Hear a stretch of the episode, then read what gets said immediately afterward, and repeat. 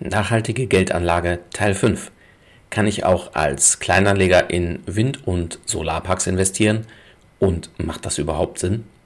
Heute im fünften Teil unserer Serie zur nachhaltigen Geldanlage erfährst du, welche Möglichkeiten es gibt, in Wind- und Solarparks zu investieren und auch, welche Gefahren hierbei insbesondere für Anleger drohen und wie du Fehler vermeidest. Los geht's!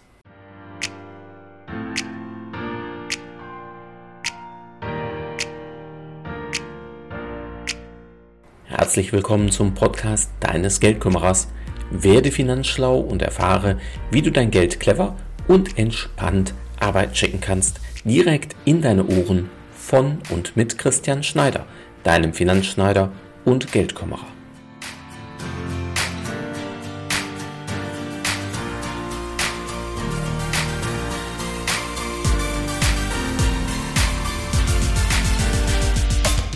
Von den steigenden Energiepreisen profitieren und gleichzeitig etwas für die Energiewende und für die Umwelt tun. Das klingt doch verlockend, oder? Und ja, es ist verlockend und kann sich in vielen Fällen richtig lohnen. Doch es lauern eben leider auch zahlreiche Gefahren, die du aber umgehen kannst. Doch der Reihe nach. Ganz grundsätzlich, welche Möglichkeiten gibt es aktuell im Großen und Ganzen? Es sind mehr oder weniger vier unterschiedliche Bereiche.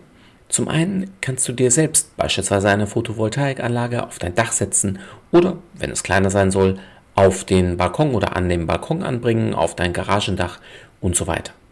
Dabei kannst du den Strom entweder komplett selber nutzen und oder ins Netz einspeisen. Je nachdem, was du dort planst, brauchst du im Übrigen unterschiedliche Genehmigungen, beispielsweise vom Vermieter oder der Eigentümergemeinschaft, wenn das zutrifft, oder auch vom Netzbetreiber bis hin zu einer Anmeldung bei der Bundesnetzagentur und beim Finanzamt. Zum Themenbereich Energiesparen und Energie selbst erzeugen gibt es einen super Podcast von meinem Kollegen Thorsten Morawetz, den ihr unter anderem auch über unsere Homepage unter www.dpf.gmbh findet. Hört doch da auch gern mal rein, wenn euch das näher interessiert, sowie wenn euch auch interessiert, welche Erfahrungen Thorsten selbst schon gesammelt hat, denn er berichtet in seinem Podcast sehr viel ja aus eigenen Erfahrungen und plaudert da aus dem Nähkästchen. Die weiteren drei Möglichkeiten fokussieren sich jetzt mehr auf das Thema ja, grünes Geld verdienen, sage ich mal. Das heißt mehr das Thema Geldanlage als ähm, de, den Strom selber zu nutzen. So bieten beispielsweise einige Kommunen, Städte oder auch Kreise ihren Bürgerinnen und Bürgern an, sich an sogenannten Bürgergesellschaften zu beteiligen. Teilweise wird dies auch unabhängig von den Städten initiiert und organisiert. Im Kern schließen sich mehrere Personen zusammen, um beispielsweise ein eigenes Windrad vor Ort zu errichten und zu betreiben. Das ist eine gute Idee und Möglichkeit, vor Ort von neuen Wind- oder Solarkraftanlagen zu profitieren. Erkundigt euch gern, ob es das auch bei euch in der Nähe gibt oder ob so etwas geplant ist. Eine wichtige Empfehlung aus meiner Erfahrung heraus, achtet bitte auch insbesondere auf die Rechtsform und fragt einen darauf spezialisierten Anwalt, bevor ihr euch an solch einem Projekt beteiligt. Wieso? Weil es immer wieder in der Praxis vorkommt, dass man sich in Form einer BGB-Gesellschaft oder auch GBR genannt zusammenschließt. Das muss nicht schlimm sein, jedoch bedeutet das zumeist, dass du dann mit deinem gesamten privaten Vermögen haftest. Ja genau, mit allem, was du hast. Und ja, nicht nur mit dem Geld, das du dort investiert hast, und ja, im schlimmsten Fall sogar für alle Schulden der gesamten Gesellschaft. Aber auch bei anderen Rechtsformen gibt es Risiken, nicht nur Haftungsrisiken, über die du dich bitte im Vorfeld informieren solltest.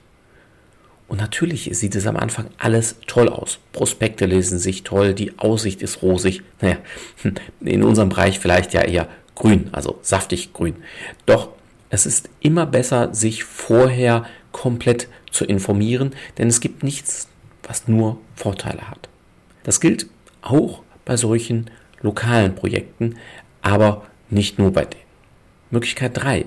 Du trittst als Investor auf. Sprich, du mietest dir Dachflächen, beispielsweise von einem Landwirt, der die Dächer vielleicht gerade selbst nicht nutzen will. Und auf diese Dachflächen bringst du Photovoltaikanlagen an, beziehungsweise lässt diese anbringen und speist den Strom ins Netz ein, um damit Geld zu verdienen. Jetzt fragst du dich vielleicht, naja, warum sollte ein Landwirt dem zustimmen? Zum einen, weil du ihm eine monatliche Pacht für das Dach bezahlst und oft muss das Dach auch zunächst erstmal neu gemacht werden, damit die Photovoltaikanlage dort überhaupt installiert werden kann. Somit spendierst du dem Landwirt noch ein nagelneues Dach. Dafür erhältst du dann den Gewinn aus der Stromerzeugung, ohne eben ein eigenes Dach zu haben. Diese Variante eignet sich für dich insbesondere, wenn du das in etwas größerem Stil betreiben willst und auch über entsprechende Gelder zur Anlage verfügst, denn zunächst gilt es ja hier zu investieren und die Summen sind oft nicht ganz klein. Auch hier gilt es natürlich, viele Dinge zu beachten, insbesondere auch die, die ich zuvor schon genannt habe. Darüber hinaus ist es ja ein eigenes Unternehmen, was du damit betreibst, das auch laufend entsprechende Arbeit mit sich. Möglichkeit 4. Du beteiligst dich an bestehenden oder neu zu errichtenden Solar- und Windparks. Du machst das als reine grüne Geldanlage. Der Riesenvorteil dabei, du musst dich um nichts kümmern. Und Du investierst mit anderen Anlegern nicht nur in eine einzelne Anlage, sondern in mehrere und diese idealerweise an verschiedenen Standorten, vielleicht sogar in verschiedenen Ländern. Somit erzielst du damit eine viel größere Risikostreuung. Diese beiden Argumente führen dazu, dass diese Möglichkeit von unseren Kunden am häufigsten genutzt werden. Übrigens teils auch eben ergänzend zu einer eigenen Photovoltaikanlage auf dem eigenen Dach. Mittlerweile kann man solche Beteiligungen, solche Anlagen schon mit Einmalbeträgen von 5 oder von 10.000 Euro ja mit dabei sein. Ist das ohne Risiko? Nein, natürlich nicht. Es gilt vieles von dem, was ich zuvor gesagt habe, nur du musst dich um vieles eben nicht selber kümmern. Und diese Investitionen laufen unterschiedlich, ich sag mal grob mal so zwischen 6 und 15 Jahren und damit zumeist kürzer, als ich das beispielsweise auf dem eigenen Dach oder ähnliche Sachen amortisiert. Genau deshalb sind solche Anlagen beliebt und möglich.